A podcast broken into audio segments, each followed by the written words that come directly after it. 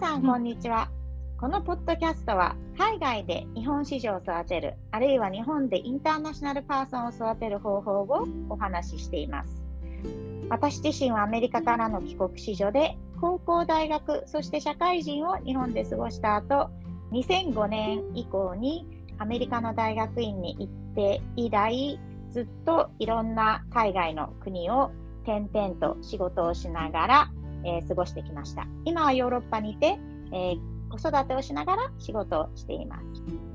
このポッドキャストは、えー、ディスカッションベースでやっていけたらなという思いがあって、できたらインタビュー形式とかでいろんな人のお話を聞きながら、えやっていきたいと思っているので、今回はスペシャルゲストにうちの母、陽子ママさんをお呼びしています。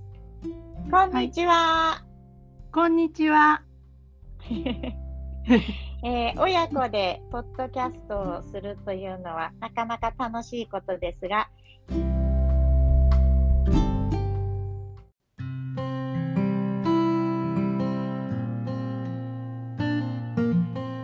私の母は私が帰国子女であることから分かるように私と同じように海外で子供を育てていろんな国の経験をしています。もともとこのポッドキャストを、え、やることを勧めてくれた私の昔からのお友達も私の母の話が聞きたいといろいろラブコールを送ってくれたのでその質問を交えながらえそして私の母のバックグラウンドの紹介を交えながらいろんなトピックを話したいと思います。うちの母の紹介から始めると、えー、本人はチャキチャキの江戸っ子で育ってお勉強も小さい頃からいつも頑張って、えー、やってで就職も、えー、銀行で働いていたのですが同じ銀行の私の父うちの母の旦那と結婚してからは、え、自分の仕事より家族を作り上げることに専念して子育ては命がけっていうくらい子供から見てももうそれは必死にいつも我々私の姉と私をサポートしてくれました。そしてどこの国に行ってもいつも人気がある母でした。1つ目の質問は、えー、そもそも、えー、こういった世界観ですね。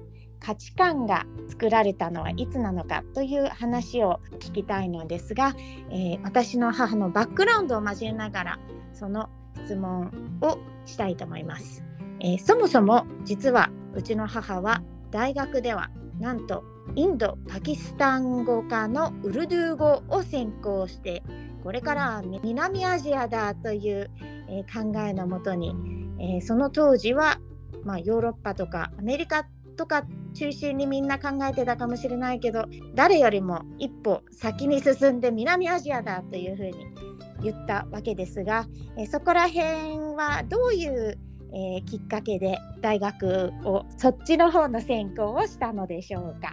はいだいぶ昔の話ですけれどもあの、まあ、住んでたとこが大都会の真ん中だったのであの、まあ、外国人が結構周りにあのいました。それで結構欧米の方が多かったんですけれども、まあ、自然とあの日本が世界の中の日本だというね感覚が自然に入り込んでいたんだと思います。まあ、あの中学の頃インドから帰ってきた女の子がいたり外国人が一緒にいたりそういう環境で育ちまして何かこうアジア系のことをやってみたいなという気持ちが自然と湧き出ていたのかもしれません。それでねマミさんの大学入る頃は学生運動が盛んだったので寺子屋敷というねあの先生のお宅に直接行ってお勉強するということがありましたのであのガンディさんのお宅へ行って、まあ、ウルドゥー語の生活を実際に見たりしましたのでねそういうウルドゥー語っていうのはこう使われてる言葉だっていうことをね実感したりあと、あの NHK の国際局でちょっとアルバイトしましたので、はい、そこであの、まあ、最初内幸町それからあの今の渋谷ですけどそこであの、まあ、ウルドゥー語を使ってあちらからあのえー南インドの方からね来るんですよ。ウルドゥー語でね。それはい。でそれを、あ今思うと不思議なくらいい一応分かったのでそれで、はい。あの要望要求していることをね例えば日本語のあのな日本語習いたいからとか言う言われるとそれを送ったり、あとアナウンサーがあのウルドゥー語のニュース言う時に間違えた部分を昔で言うと、まあ、テープをね切り取って、そこをちゃんと新しいのにやり替えたたりしました。えー 昔ですねだいぶね。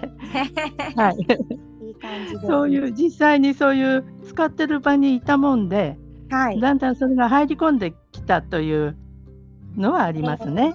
えー現実として周り現に実です。はい不思議と。使って生活をして仕事をしてるみたいな感じだったそうですね。はい、アルバイトだったんですけどね、それは。はい、はい、やっぱり強烈に覚えてますね、そういうのは。はいそれは大学の頃でそこから大学を卒業してからは銀行でまず就職をしたわけですけれども、そうですね。はい、ははいい、はい。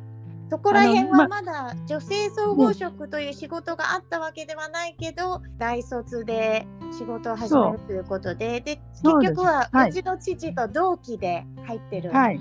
けでですすよね。そこら辺はどんな感じだったんですか？その当時は。統合職は1986年からスタートなんですよね。はい。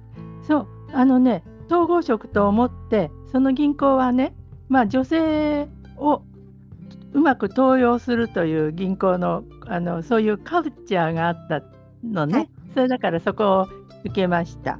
はい。で、まあその当時は大卒よりも高卒とかあの短大とかのがね、人数かなり多く取ってたので、えーあのかなり限られていましたけれども、えーまあ、そういうあのあ男女ともにね同じお給料だとか、はいそういうものを見てね、まあ、はい。近いというのもあったんですけれども、はい。そこを選選んでみました。あの男女雇用均等法っていうのはまだ1986年に6年に施行されたのでね、あはい。の完全にそういうのではなかったというのが後で分かりましたけど 例えばけ研修期間が男性のがずっと長くて女性、大卒の女性の方が短いとかねそういうのありましたね。はい、あそうなんですね。そういうトレーニングの期間はありましたけどもね。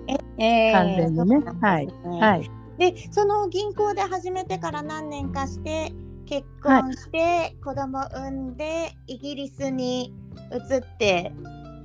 銀行はね妊娠8ヶ月まであのいました。そういうあのいいてもいいようなカルチャーがあったので、はい。あのうん、そういうあの状況をうまく利用していましたけれどもやっぱりうんちょっとあのち私のねあの父親がね心配しましてねその頃えーそれで大変なんじゃないかということでまああのこれから子供を育てるのにもね、えーうん、ちょっと条件としてきついななんていうのがあったのでそれはやめてそれであの退職しました。それはうちの姉の時に8ヶ月だった。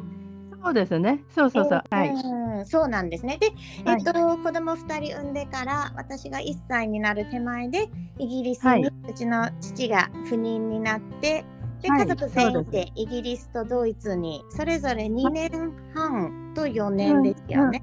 そうですね。はい合わせて6年半で、はい。あのその頃はね、5年経たないとホームリーブっていうのはなかったので、ああの5年間ばっちりヨーロッパにいまして、おー。5年後に 2, 2週間だったかな、日本にホームリーブで帰ってきまして、それからま金た、閣寺に行ったのを覚えています。あそう。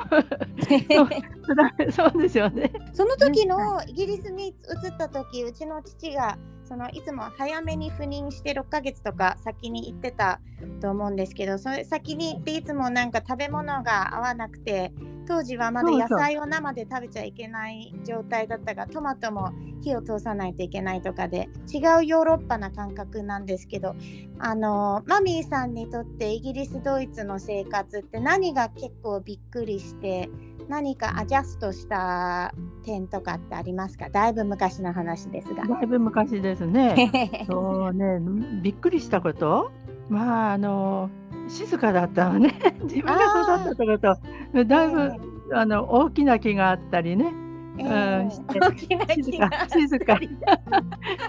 周りの近所もご近所も静かでね、子供が外で遊んでいないっていうのはね、日本だったら子供がワイワイ遊んでますけど、そういうあのそういうのがちょっとね、あ違うなと思ったわね。えあのえはい。で、私ははい。まだ1歳手前だったから家にいて、うちはい。の姉はキンダーガーテンで制服があるところに入れたのとか、それはどういうふうに決めたんですか？それはね、えー、とまずねあの、新しいところへ行ったら、すぐご近所にご挨拶行きますから、はい。それであのどういうものが入ってきたっていうのをね、ええ。あのえそういう紹介、自己紹介をしますからね。ええ。はいまあうちの場合はブラウンさんだったけどブラウンさんがすぐ、あのうん学校のこととかねちょっと教えてくれましたね。もう結構ね、方でしたけど、ええ。そういうご近所にやっぱり助けを求めるというか情報はご近所が一番いいのでね。あの、すぐドア叩いてこちらの紹介とともにこちらのええどういう方かをね見ますからね。ええ。見に行きますから、で そういう時に。当時とかって日本人とかまだ会ったことないとか そういうの普通に。そうですね、日本人はあんまりだからいませんね。だけど、うん。ロンドンだから、ええ。あの後にして思えば、同じとこにドイツ人がいたり、アメリカ人がいたり、インド人がいたり、ういろんなあの他のヨーロッパの人がいたりね、してましたから、ね確かに写真に写ってますね、そういうえ、人違和感がい。ないです。ええあ面白いですね。で、はいイギリスとドイツと比べてなんかはい、違いとかありました？あまああの住んでるとあの時にね、イギリスだと例えば屋根がどっかおかしいなんて言うと、全然ね、お願いしてもすぐには来なかったけど、ドイツはすぐ来ましたね、すぐ来て何でもね、ええ。あのすぐ修理してくれた。っていうのがね、えすごくやっぱり助かりましたえね。えなんかねやってくれ光景がす。ごくあの描ける感じで、その当時なので8 1970そう8年の3月からだからね、ええ84年まで行ってました。でそこから、えー一度日本に家族で帰ってくるわけですけど私はい。が小1で、うちの姉が小3の時に帰ってきて合。計、えー、5, 5年半ぐらい日本にいてね。なんか私こう、まあ、入学と卒業はしてないんだけど、えー小1から小6までほぼ全部行った感じで、出たっていうのがね、ええええ。ある意味ラッキーで。そうですね。ね。はい、ええ。はい、はい。小6になった時にまた父の赴任というか、えーダディの。赴任で今度はニューヨークに行ったわはい、けですけども、。はい、ニューヨークに行った時はまあ終わり頃ですけどバブル時期だったので、えー父はいつもバカみたいに仕事をしてくれていてで マミーさんは一人で子供をそサポートしてくれてたような感覚なんですが でもいつも、えーこの生活はダディさんのおかげと持ち上げてあげていて 偉いなと思ったんです。けどこの時って40歳になったくらいですか、そうです。えーっと、そうですね。はい、ははい。い、はい。はい、そのアメリカ行った時はどうでした？なんかすごいおおみたいなことってありました？それともなんか日本がアメリカをオーバーテイクするみたいな勢いがすごかあった？なんかそういう勢いがね、ある時でしたね。だから日本人が結構多いような気がしました。ヨーロッパに比べてね、やっぱり。えー死ぬほどいましたね。隣の学校とか一つの高校で200人ぐらい。みたいなあのそうそういうとこに入り入る日本人も多かったんですよね。だから、ええ。うちはちょっとそこにはそこはちょっと多すぎるのでどうかなと思ってね、えー割とイタリア系の多いとこに行きましたね。はい、イタリアンアメリカンみたいな英語が身についてラッキーみたいな。でそのアメリカは、えー結局4年半でその後また日本に帰って、で、えー私はまあ大学に行ってうちの姉はアメリカの大学に残ったわけですけどもはい、それ以はい降にまたもう一回ドイツに赴任していてその時は夫婦2人でそうです。もうね、あの、うん二人とももう独独立ではないけれども、あの学生のね、あの学よしくも学生で、あの、ええ大丈夫かなと思ってえ二人で行きました。はい。ええその時の生活って、その1回目にドイツとか行った時とかニューヨークに行った時と比べはいはいて子供なしなので、もうはいだいぶ違う生活でこう自分に専念する感じなんですか？そうですね。あのね、うん、やっぱり子供がいるとね、あの子供がいることで恩恵を受けるっていうこともありますけれども、今度、え夫婦2人だと自分で自分の道を開かなきゃえ なりませんからね。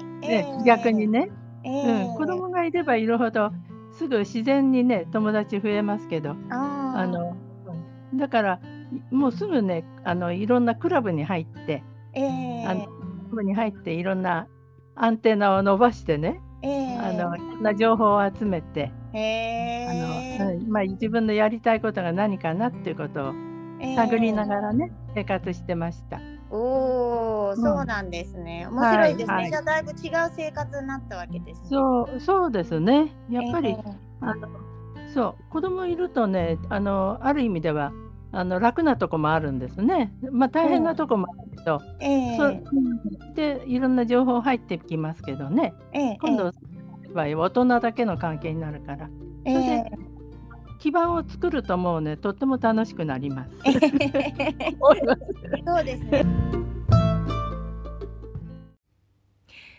いかがでしたか？このインタビューではいろいろな話でかなり盛り上がったので2話に分けてお伝えしたいと思います。それでは後半は次回。